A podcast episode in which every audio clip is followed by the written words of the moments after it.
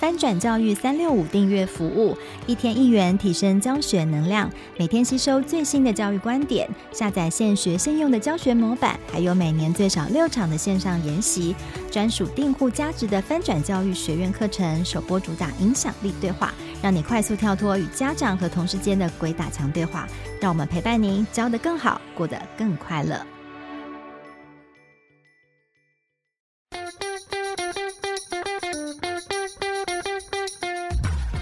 教学要给力，班级经营先搞定。学校操烦的大小事，专家达人一点你就通。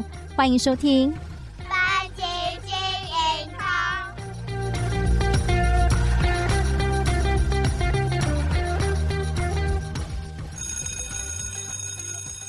Hello，班级精通的听众朋友们，大家好，我是美声主持人邵文，也是翻转教育的主编。今天想要跟听友们聊聊的是，在教学现场啊，甚至是在家庭中也非常常见，而且普遍被使用的这个奖励制度哦。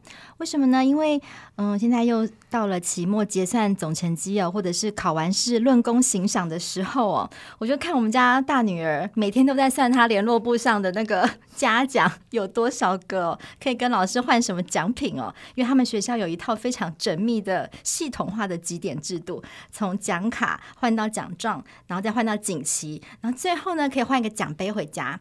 虽然我不知道那个奖杯可以干嘛哦。那刚好最近有一个小插曲哦，这跟今天要聊的主题也有一点关系哦。就是我女儿她这学期报名台语的朗读比赛，那她很认真的每天练习准备哦，但是最后她没有得名。她有一天回到家就非常的难过，跟我落寞的表达说她很伤心，因为老师会带得名的同学去吃打餐。然后他就没有。那我不知道他到底是难过那个大餐，还是难过自己没有得名哦，我不知道。但是我那时候马上就心想哦，那就问他说：“老师要请你吃什么？妈妈也带你去哦，不管你得第几名，可能第八名，我随便乱讲。我就说可能第八名好了，我还是觉得你很厉害，很棒哦，在这么小的年纪，我都不敢站上台去演讲哦。那他才因此稍稍的比较安慰一点哦。那其实我也不知道这样子跟老师比拼奖励的方式好不好啊？但我一直在想有没有更好的鼓励的方法，除了这种外在的奖赏，能不能用其他的方式来？去鼓励或者是肯定我们的孩子。那最近有一本书哦，吸引了我的注意哦，叫做《不用奖励的教育之道》。这方法看起来好像蛮极端的。那书中特别提到了，对于长期或者是过度使用奖励制度下，可能对孩子内在动机造成的伤害，有蛮多的琢磨。那我们今天也非常荣幸的能够邀请到这本书的作者，是知名的讲师亮宇文创的创办人。那他曾经也是我们入选我们亲子天下教育创新一百哦。那他说自己从小最不想当的是老师。但是现在呢，却是把教育当做终身置业的彭于亮阿亮老师，让我们先掌声的欢迎他。嗨，小文主编好，各位听众朋友大家好。Hello，我今天是第一次邀请到我们阿亮老师到我们的节目现场。那他这本新书非常的厚实哦，而且是他自己自费的出版，我们出版社出版，里面融合了他二十多年来在教育现场的观察跟研究。那开头其实就先丢出了三个他在教育路上非常艰难的挑战哦。我相信实际的挑战可能不只是这三个，但里面特别就有强调，特别提到所谓危机四伏的奖励制度哦。那我不知道你可不可以先跟我们来分享一下你自己看到的担心是什么？我自己印象很深刻的是，我刚到学校呃代班，那那时候是代课。嗯，刚开始代课的时候，我抛了一个问题问台下的孩子，然后我故事那书里面有提到这件事情。那孩子们举手，我点他，他的回答是：老师答对有什么？嗯，那这件事情就让我非常的起鸡皮疙瘩哦。我跟他说，答对表示你会啦，很棒。他说是哦，那没事了，他就把手放下来了。嗯，那对我来说，这个画面是相当震撼的。就是孩子，你是为了什么？是什么东西把你养成这个样子的？嗯，那后来在教育路上持续的观察，会发现，其实奖励制度，我要先特别强调。呃，奖励制度它带来的伤害的关键在于依赖性。嗯、如果如果其实孩子或老师或父母亲并没有依赖奖励，什么叫依赖呢？就是就算没有奖励，啊，孩子依然会依然会做事，依然想学习。对，没有奖励，父母亲一样可以跟孩子沟通，一样可以做教养，老师一样可以做教育。但是话说回来，如果没有奖励，我们不知道怎么教小孩。没有奖励，我不知道如何让孩子想读书；没有奖励，孩子就不想学，不想做事。那这个就麻烦了，这个伤害的可能就很大了。嗯，那比如说像有的孩子，他本来是没有内在动机的，他靠着外在动机去做事情，例如说为了奖章、为了分数而去做。那很简单，没有分数我就不读了，没有奖章我就不需要去做这件事情了。那甚至有的孩子，他本来有内在动机的。因为其实人本身就有想做事的这个好奇心嘛，你把一个玩具丢在桌上，他可能就顺手拿起来玩一玩，就诶越玩越有趣，这个是人天生的好奇心。可是这个时候你突然跟他讲说，诶如果你弄出什么了，我就给你一个什么东西，嗯，他就开始更专注在哦，所以我会得到什么？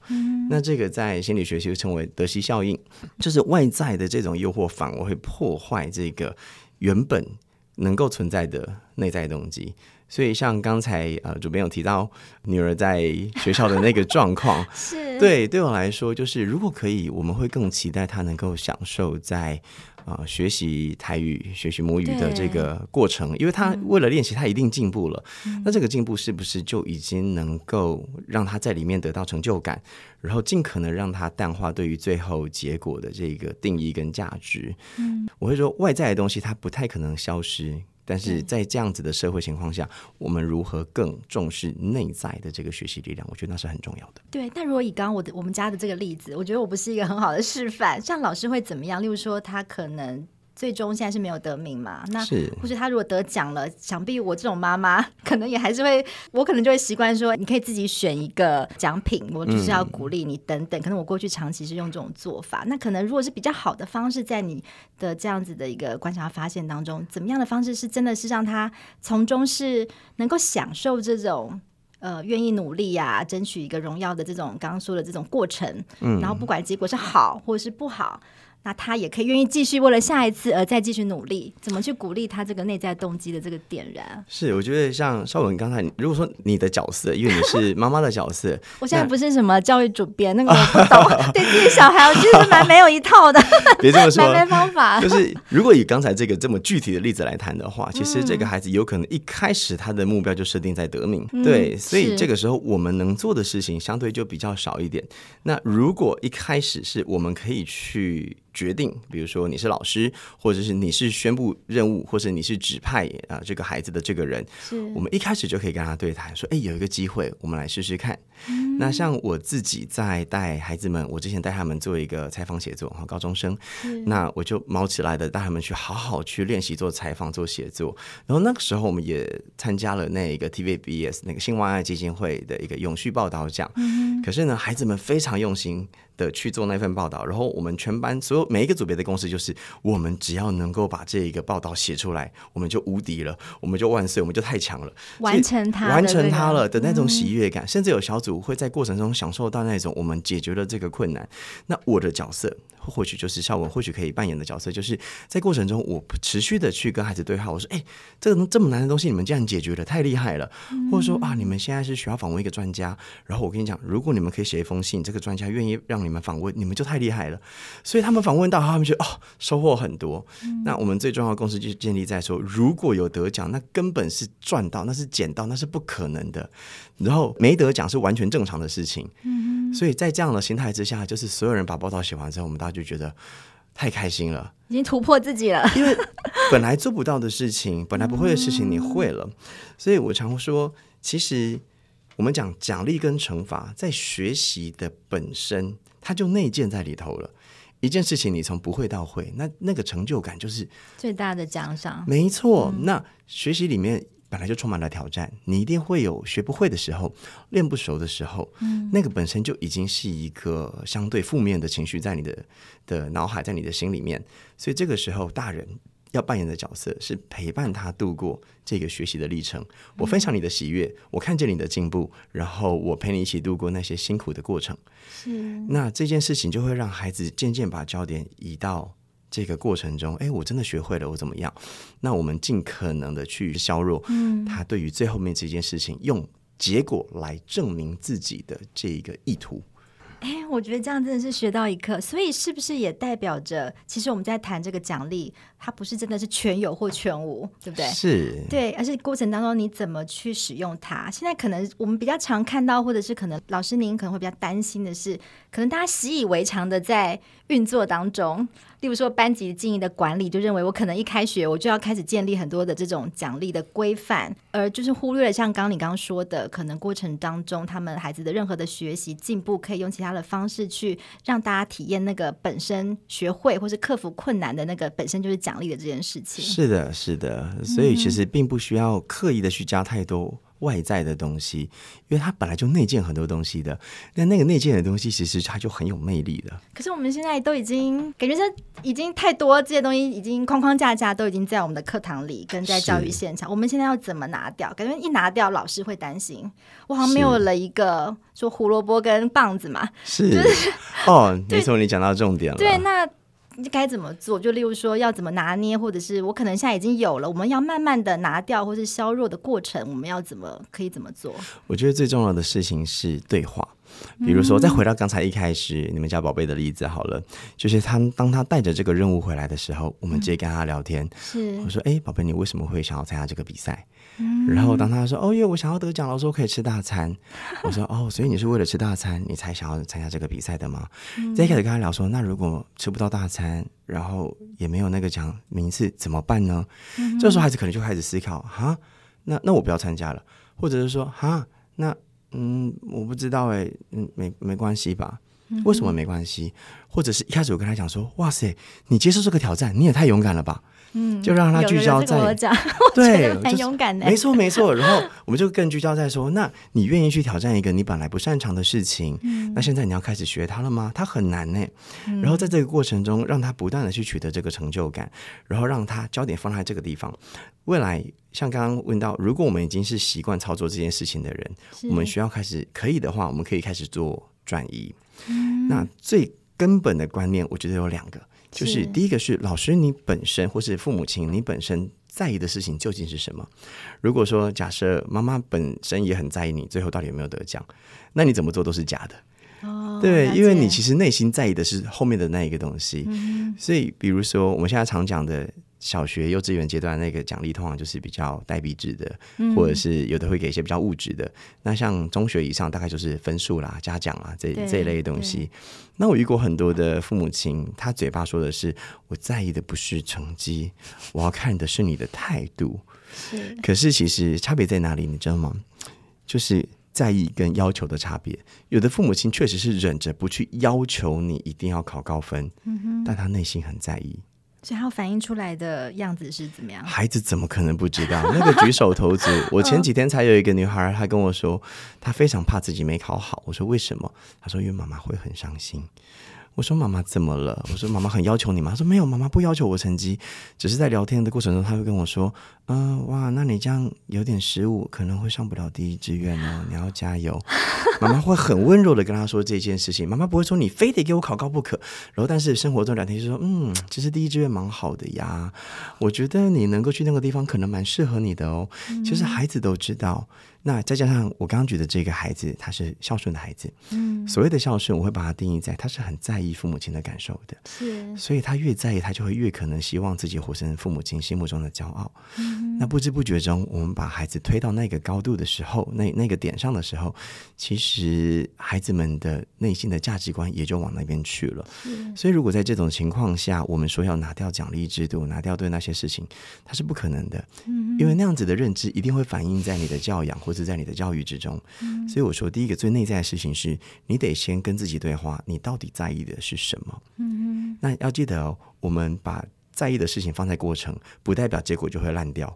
我们常常觉得说啊，你过程努力就好，那你结果一定烂。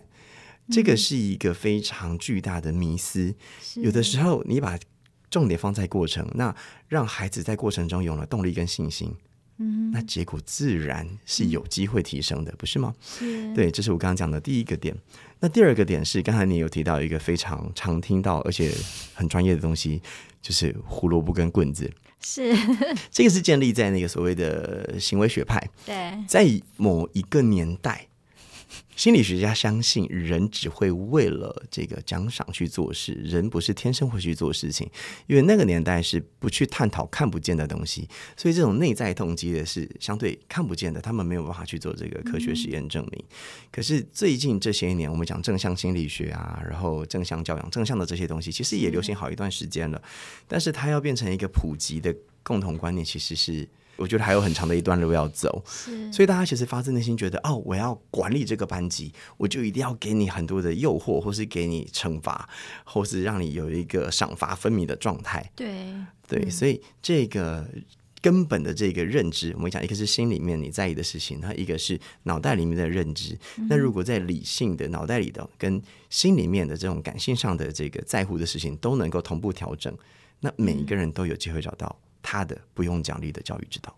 刚听亮师在分享过程当中，我真的刚刚讲到对话，其实亮师真的从刚刚听众朋友如果刚开始听到现在，一定会发现亮师讲话非常有魅力，是一个很会跟小孩对话的，不管教育工作者也好，爸爸也好，可以再多给我们分享一些在对话当中怎么去肯定跟鼓励孩子，让他愿意继续更好的一些例子吗？这样。嗯，如果可以的话，我想要从更根源处的地方说起，关于对话，嗯、从对话中给予孩子真正的肯定。是，那关键来自于眼光，嗯、就是。我们想要肯定孩子，那如何让他真的到位？就是你是否真的能够看见这个孩子值得被肯定的地方？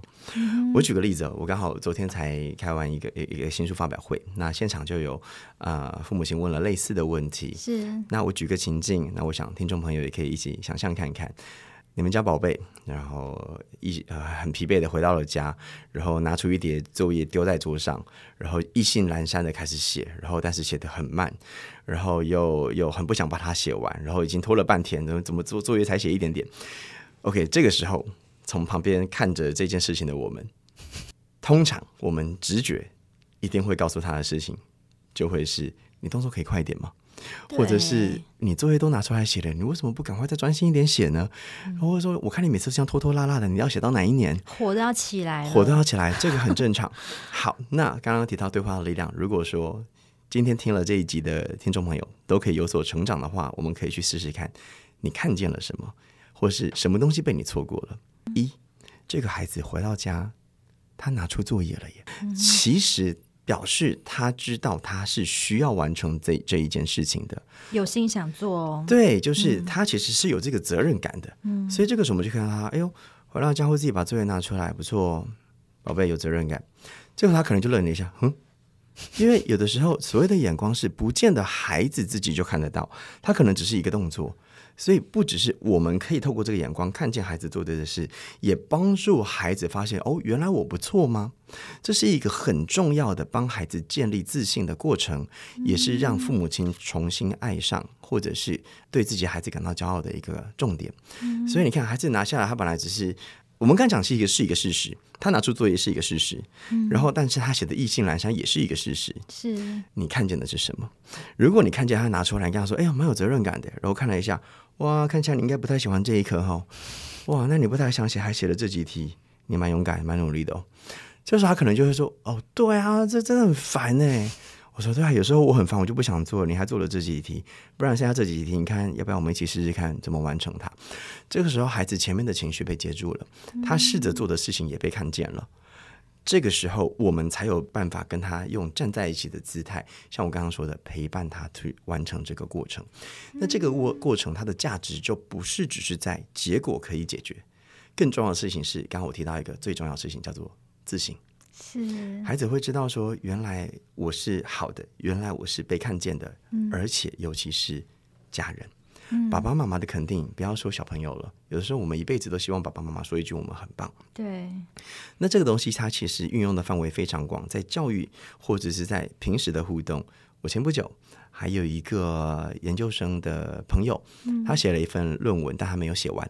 然后他，我跟他聊到这件事情，他很沮丧。而且讲的有点支支吾吾的。那他跟我讲的原因是因为他论文写到后来发现自己实在写不下去了。嗯，然后我后来跟他讲说：“哇，那你最后这个决定很勇敢。”他愣住了，哈，勇敢？我说大家都会因为那个沉默的成本，想要反反正都写了就把它写完拿把这个学位拿到来。对。但是你竟然会在这个时候决定不写，我相信你一定是经过了智慧，因为没有经过坚持的放弃是懦弱，经过坚持之后的放弃是智慧，所以我觉得你一定是一个很勇敢的人。嗯、他当场就泪眼汪汪，他说：“我放弃这件事情，受到所有人的抨击。老师，你真的给了我好大的力量，因为当时我真的挣扎了很久。那如果回到我刚刚说的，其实那是一个同样的事实，但你看见的是哪一面？”嗯，所以当你可以用正确的眼光看见了，它也是一个事实，但很多人看不见。一旦你看见了，你给他肯定，这个肯定会带来非常巨大的力量，它就能够在对话里面产生影响力。哇，我觉得其实我们大人能够正确的看见孩子，是本身看见就会非常巨大的力量哦。没错，没错。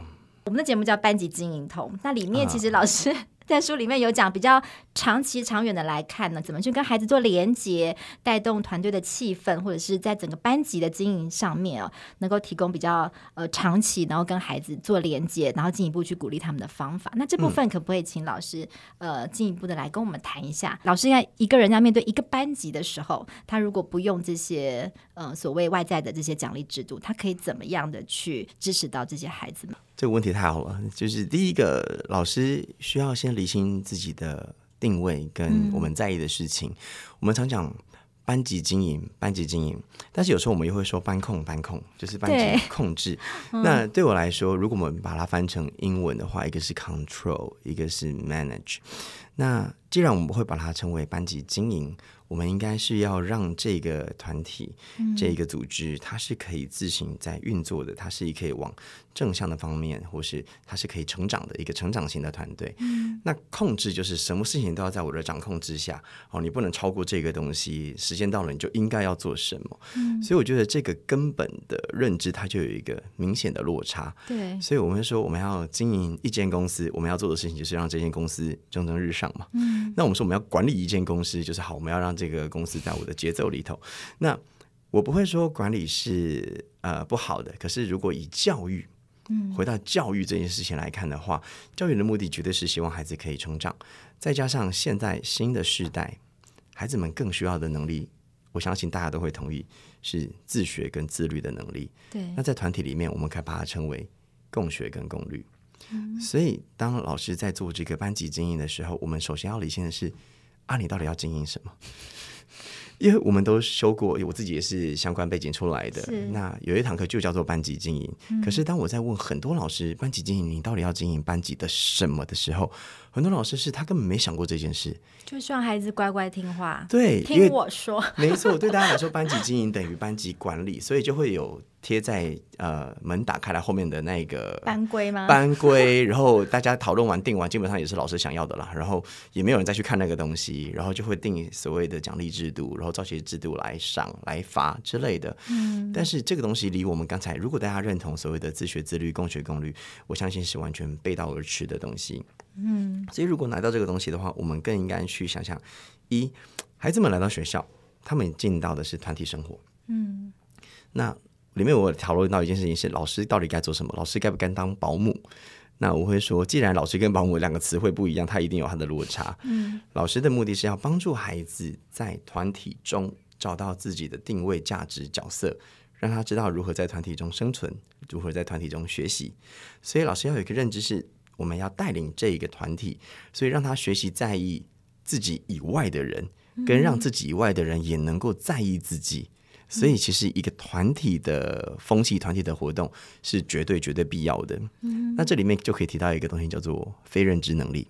是。那非认知能力，现在应该越来越多人在讲这些东西了。对对对。那非认知能力其实里面有很重要的一块，就是与人互动的这件事情。所以，比如说，当我们在带班级的时候，第一个我们要带阅读。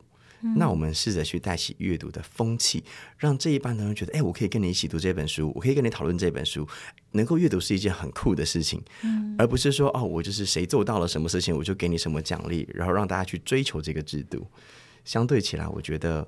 能够带起风气是一件最重要的事情。那老师要怎么样在一开始让他所谓想要凝聚的那样子的意识，好的意识可以自然的形成，而且大家还会自然的会靠近，我们一起用团队的力量，而不是靠外在的力量来来达到这个目标。我觉得有一个很重要的事情，它叫做共识，就是师生之间、班级同才之间能不能够有一个共识？嗯，像之前曾经有一个新闻是啊、呃，名校的父母亲联署要学校去取消所有对学习、课业学习没有帮助的活动，包含啦啦队比赛啦、化妆游行啦，嗯、然后军歌比赛啊这类的东西。嗯，但是其实他们并不知道那些东西都有可能是让孩子或是让班级凝聚共识的大好机会。嗯、对，就是说，哎，不然我们大家一起来干嘛吧？然后，哎，在这个过程中。